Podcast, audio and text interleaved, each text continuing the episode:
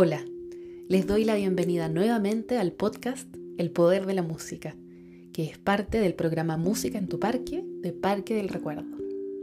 Yo soy Francisca Fernández y mi idea es acompañarte durante algunos minutos para que a través de la música puedas tener un espacio de conexión con tu presente. Hace un tiempo leía una frase que me hizo mucho sentido. Decía así, la música tiene una propia poesía y esa poesía se llama melodía. La dijo Joshua Logan, un reconocido director de musicales norteamericano. Traje esta frase a nuestro capítulo de hoy porque me gustaría que pensemos un poco en nuestros gustos musicales. Siempre digo que las elecciones y preferencias musicales pueden sacar tanta chispa en una conversación como las de los equipos de los amores en las conversaciones de fútbol es porque nos tocan una fibra sensible, demasiado sensible, que no termina en esa canción o esa música en sí, sino en experiencias, en recuerdos, en lo que nos hace sentir. Enciende pasiones, porque está involucrada nuestra propia historia. ¿Les ha pasado alguna vez que han comenzado a escuchar una canción que les gusta muchísimo, pero en algún momento se dan cuenta que no le han puesto suficiente atención y deciden escucharla desde el comienzo una vez más. Esto no es algo loco, es bastante común de hecho, y habla de conexión.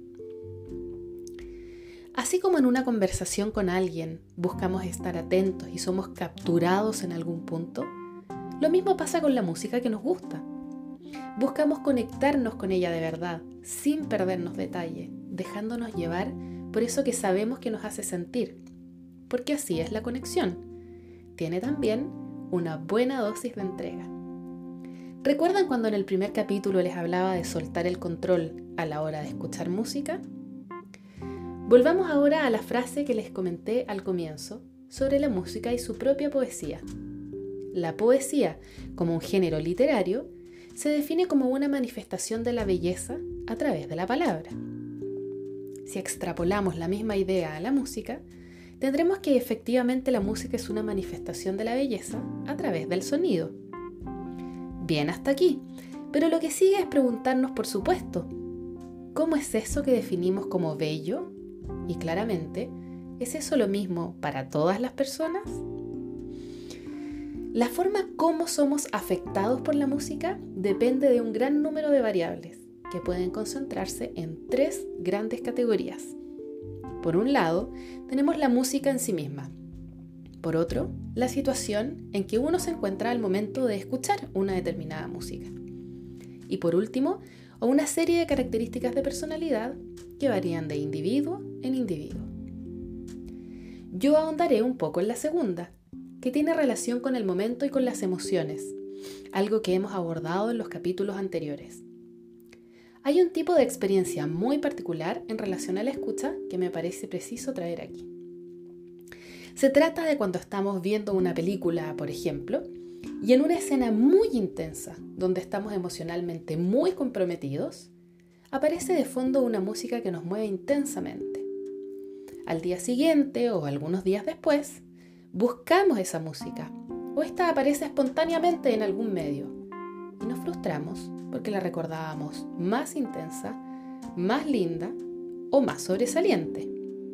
¿Les ha pasado alguna vez?